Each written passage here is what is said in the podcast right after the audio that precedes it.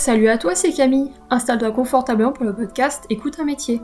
En ce mois de décembre, je vais te présenter le métier de commercial. Le podcast sera donc composé de deux parties. Je vais d'abord te présenter le métier sous toutes ses formes avant d'interviewer le professionnel. Je débuterai par les études qu'il faut réaliser et je m'attarderai sur la formation. Puis, je te parlerai plus en détail du métier avant que Madame Charlotte Pelletier, commerciale chez Wami Jim, ne prenne la parole à son tour. Pour ceux qui souhaitent devenir commerciaux, plusieurs voies sont possibles. Dans un premier temps, après que tu aies obtenu ton baccalauréat, tu peux directement t'orienter vers un BUT, Bachelor Universitaire de Technologie, correspond à un grade de licence permettant de déboucher sur une poursuite d'études, école de commerce ou encore master. En commerce, il se nomme le BUT-TC, Technique de commercialisation, ou NRC, Négociation Relation Client. Cette formation professionnalisante est aussi très polyvalente. Tu auras 6 semestres de cours pour 2400 heures de cours au total. Ensuite, tu peux compléter ta formation par une licence professionnelle qui se prépare en un an. Elle se nomme souvent commerce ou vente. La licence économie et gestion permet aussi de s'orienter vers le métier de commercial. Il est alors totalement possible pour toi de t'arrêter au niveau de tes études pour entrer directement dans le monde professionnel. Le commerce n'est pas un milieu bouché, il est aisé de s'y faire une place même si tu sors de l'école. En revanche, si tu es un peu plus avancé dans tes études, si tu vas bientôt obtenir ta licence par exemple, tu dois faire le choix entre un master en université ou rentrer en école de commerce. Si tu es déjà en école de commerce, comme un bachelor à Excelia de Tours par exemple, il n'y a pas forcément d'intérêt à changer d'école, sauf si cette dernière ne te plaît plus bien sûr. Retiens que les masters pour accéder au métier de commercial possèdent souvent la dénomination commerce, sciences du commerce ou vente. Comme je l'avais dit dans le précédent podcast, attention aux écoles privées qui sont dans certains cas des arnaques. Lors de mes recherches, j'ai découvert dans un article publié en juin 2023 de l'étudiant une enquête s'intitulant Les arnaques au faux diplôme, une dérive de l'enseignement supérieur. Dans un rapport de la DGCCRF, Direction générale de la concurrence et de la consommation et de la répression des fraudes, de décembre 2022, constate ainsi des pratiques trompeuses dans 30% des établissements supérieurs privés contrôlés, avec l'utilisation des termes licence, master ou doctorat, sans pour autant avoir d'accréditation. Beaucoup d'étudiants se sont fait arnaquer en s'inscrivant dans des écoles qui ne desservaient pas de RNCP, donc répertoire national des certifications professionnelles, contrairement à ce qui a été promis par l'établissement. En réalité, elle délivrait des diplômes de la FEDE, Fédération européenne des écoles, non reconnue par l'État français. Par exemple, certains peuvent utiliser euh, des anglicismes ou des appellations anglaises pour nommer leur cursus en leur donnant une dimension internationale. Les écoles savent parfaitement comment jouer sur les termes et tromper leurs futurs étudiants. En cas de doute, je te conseille de vérifier sur le site France Compétences ou sinon auprès du rectorat. Je t'invite aussi à bien te renseigner avec des articles qui sont disponibles sur internet ou de contacter tout simplement le réseau d'alumni. Enfin, la maîtrise de l'anglais est un indispensable et la maîtrise d'une autre langue est aussi un très bon supplément. Si tu es excellent ou excellente en langue, tu as le Master Commerce International à Tours qui pourrait t'intéresser. Retiens seulement au niveau des formations que cela dépend entièrement de toi, ton propre choix, et ce qui compte ce sont tes propres objectifs et bien sûr tes moyens financiers. Bon, à présent que je t'ai expliqué les formations différentes qui existent, je vais passer à l'explication plus approfondie du métier. Donc, la commercialisation, quelle qu'elle soit, est surtout un métier de terrain. Concrètement, le but est d'aller visiter des clients dans leur entreprise afin de vendre le produit proposé. Le client et le commercial vont alors étudier des dossiers et des projets de vente afin de s'entendre sur le produit proposé. Le commercial passe donc une majeure partie de son temps sur la route à démarcher auprès de la clientèle habituelle ou auprès de nouveaux clients car le but est bien entendu de chercher à faire fructifier le business de l'entreprise pour laquelle le commercial travaille. C'est donc un travail extrêmement autonome et j'insiste là-dessus. Il faut que tu sois capable d'organiser tes journées seul et gérer tes priorités. Les commerciaux connaissent bien leurs clients pour le plus souvent et ont plaisir à aller les voir. Mais un commercial ne fait pas que des marchés, il opère aussi sur la partie du mailing, prospection à travers la voie postale ou électronique, mais il peut aussi se rendre dans des salons et tenir un stand afin de mettre en avant les produits qu'il propose. De ce fait, il est la vitrine de l'entreprise pour laquelle il travaille et se doit d'être impeccable sous tous les aspects, que ce soit d'un point de vue vestimentaire, oratoire, mais aussi en démontrant de solides connaissances dans son domaine. Son rôle est extrêmement important car le démarchage, le fait de maintenir le contact avec des clients et d'en fidéliser des nouveaux, est ce qui permet à l'entreprise de se développer et de pérenniser.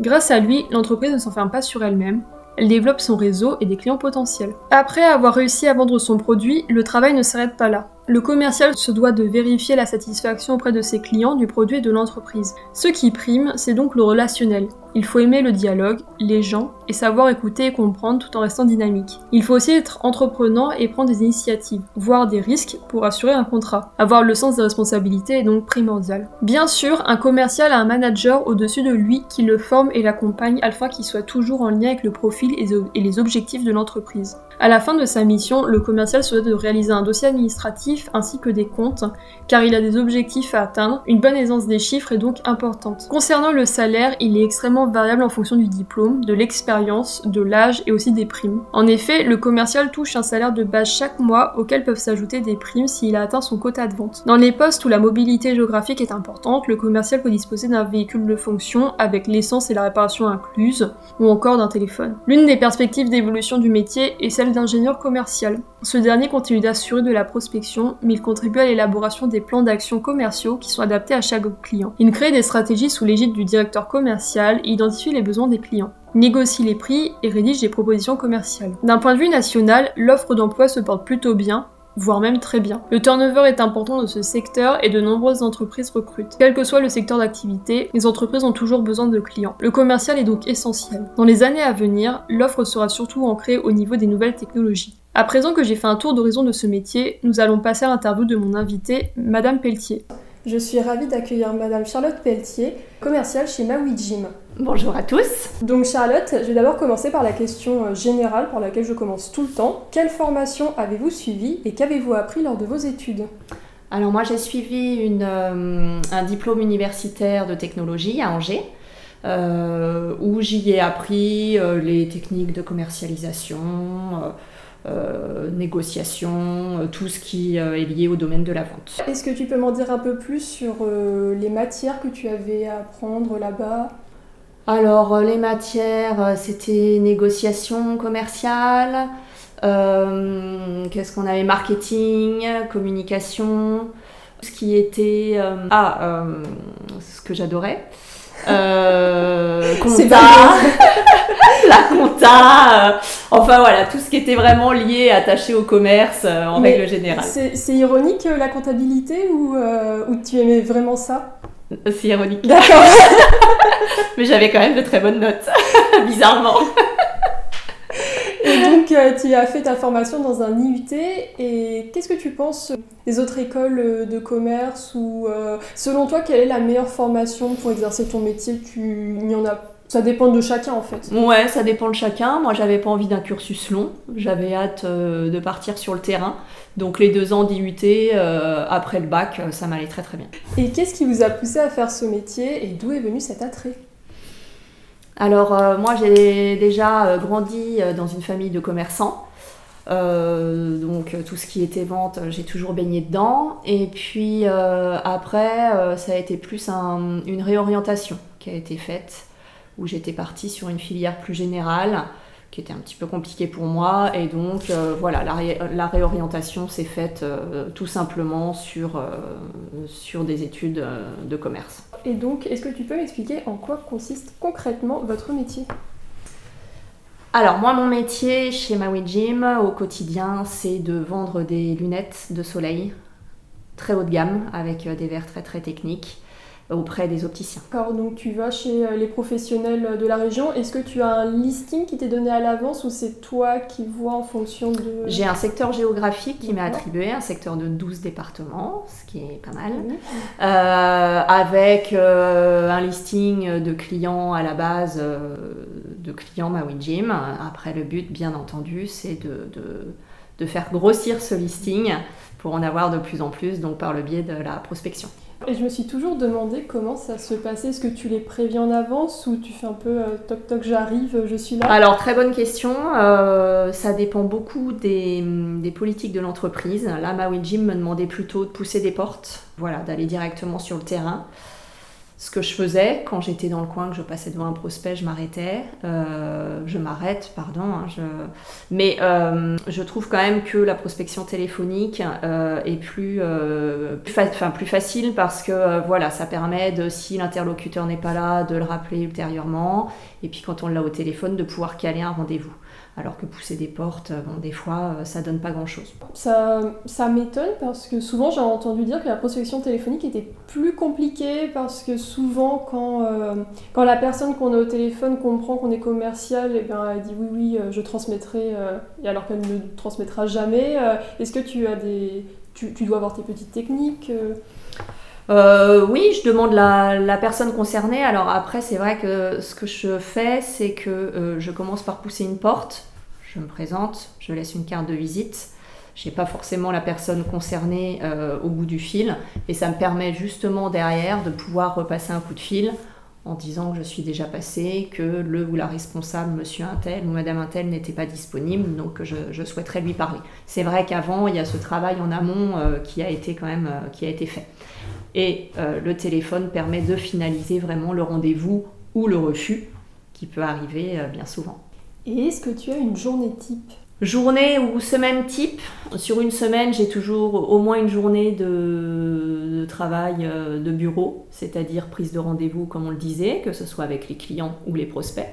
L'administratif aussi à faire, les tableaux à retourner à l'entreprise, les, les, débriefs, les les reportings, etc. Et ensuite, c'est le terrain. Donc le terrain, euh, généralement sur une journée, c'est environ 4-5 visites clients, clients et ou prospects. Et chez les clients, euh, qu'est-ce que j'y fais? C'est des formations, beaucoup, former les équipes euh, aux, technicités des verres, des lunettes de soleil. Donc ce qui aboutit forcément à la vente et euh, donc tu as parlé de tout ce qui était journée bureau, j'ai entendu parler de comptabilité, il faut donc être assez fort ou au moins à l'aise avec les chiffres dans ton, dans ton métier.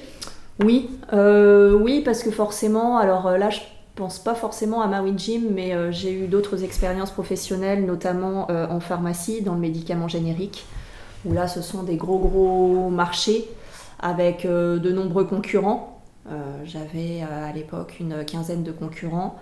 Euh, avec des remises annoncées sur tout et n'importe quoi. Donc là, il fallait vraiment effectivement poser les choses pour pouvoir négocier, poser les choses, poser des chiffres, euh, parce que la grande phrase c'était 100% euh, euh, de zéro, ça fait toujours zéro. Donc il fallait vraiment pouvoir poser et écrire les chiffres pour que le, pharmacien puisse, puisse se rendre compte. Donc oui, on manie les chiffres énormément, même si comme la comptabilité, j'ai horreur de ça. voilà, mais ça fait partie, ça fait partie du boulot. Qu'est-ce qui te passionne ou du moins qui te plaît le plus dans ton métier?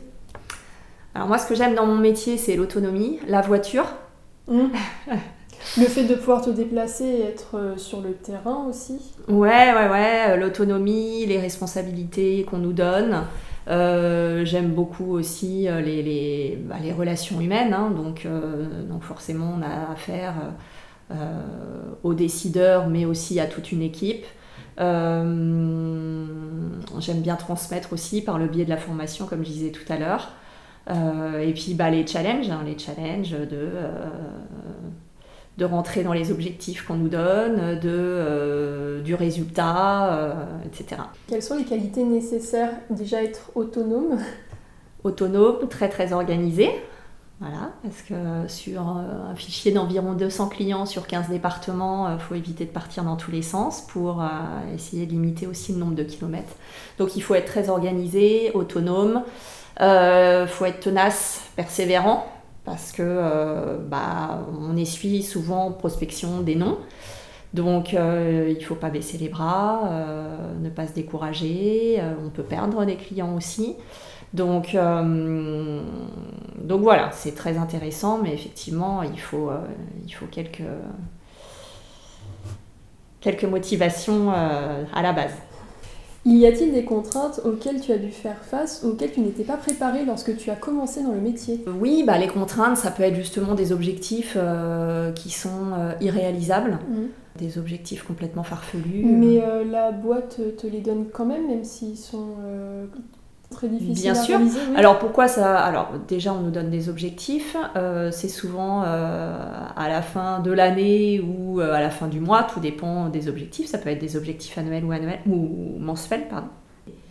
Et c'est souvent à la fin du mois bah, qu'on euh, peut se dire, bah, là, les objectifs par rapport, euh, par rapport au mois passé euh, ont été un peu compliqués. Pourquoi? Moi qui vends de la lunette de soleil, par exemple, ça peut être une météo, ça m'est souvent arrivé. Certaines années où il pleuvait du, du, mois de septembre jusqu'au mois de juillet d'après. donc, donc voilà, donc c'est là où les objectifs à la base peuvent être réalisables et atteignables, mais euh, plusieurs, euh, plusieurs euh, contraintes peuvent, peuvent survenir pour, pour nous empêcher de faire nos objectifs. Et donc là, c'est compliqué. Donc ça fait partie effectivement des petites, des petites frustrations. Et selon toi, quelles sont les perspectives d'évolution dans ton métier ou dans ton secteur? Où est-ce que toi, tu, tu, penses à certaines choses ou tu es bien à ta place pour le moment? Alors moi, j'ai toujours été bien à ma place. Euh, les perspectives euh, d'évolution euh, peuvent être variées. ça peut être passer manager d'équipe par exemple. Ça peut être prendre d'autres branches, un peu plus marketing, etc. Voilà, moi j'ai toujours été bien à mon poste jamais eu euh, plus de besoin d'évoluer ou autre. Donc, euh, donc pour l'instant, ça me, ça me convient comme ça. Ça a toujours été la partie plus commerce qui t'a plu et marketing, communication, ça, enfin même si tu fais quand même un peu de communication. Oui, bien sûr, parce qu'on euh, on est toujours relié avec les différents services marketing obligatoirement. Parce que forcément, nous, on est le, le relais du marketing sur le terrain par la mise en place de de mise en avant, etc., pour que les produits sortent du magasin.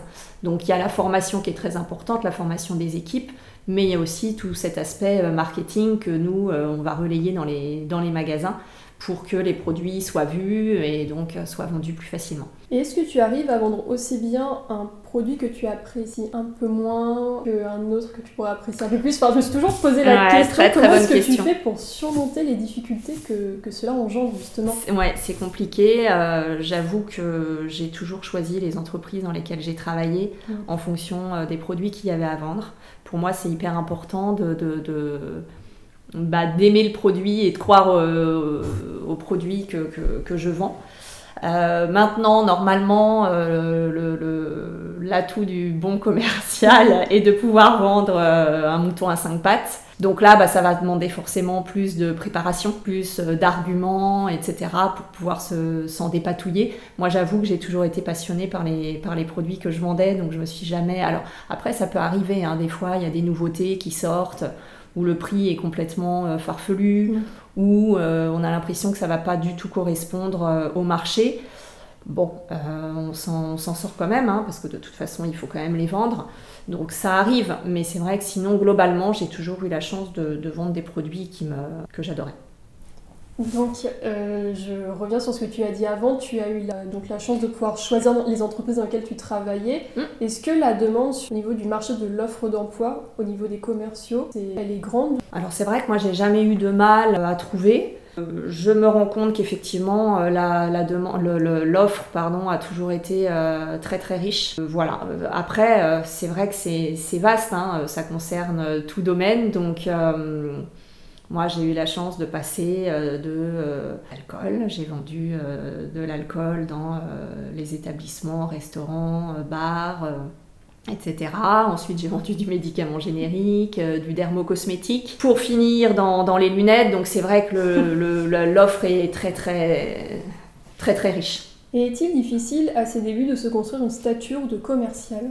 Oui, c'est toujours un peu compliqué. C'est vrai que quand on passe les premières portes, euh, je m'en souviens encore, hein, euh, quand on pousse les premières portes pour se présenter, on a la voix qui tremble, euh, c'est souvent compliqué. voilà, c'est l'expérience et la répétition qui fait que après ça, ça vient tout seul. Ça vient tout seul. Comment est-ce que tu arrives à gérer la pression du chiffre justement au niveau des, des ventes? Il m'a fallu beaucoup de temps pour gérer cette pression, voilà, pour prendre du recul.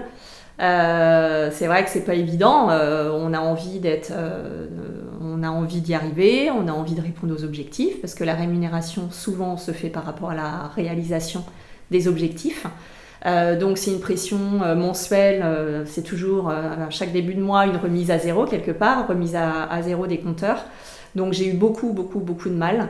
Euh, c'est pareil, au fur et à mesure des années, j'ai appris à prendre du recul, euh, à me dire c'est pas grave, euh, voilà, ce mois-ci c'était compliqué, le mois prochain on y arrivera. Donc, donc voilà, je gère beaucoup mieux la pression, mais c'est vrai que dans les débuts c'était difficile. À me dire, me remettre en question, à me dire que c'était peut-être moi qui faisais mal mon travail, que j'étais peut-être pas faite pour ça. Oui, parce qu'en fait tu as un salaire fixe de base et après des primes s'ajoutent en fonction du nombre de tes ventes. Exactement. Il y a un salaire fixe. Et ensuite, en fonction de différents critères, ça peut être euh, des critères euh, quali, c'est-à-dire, euh, voilà, est-ce qu'on a fait le nombre de visites qu'on nous a demandé de faire?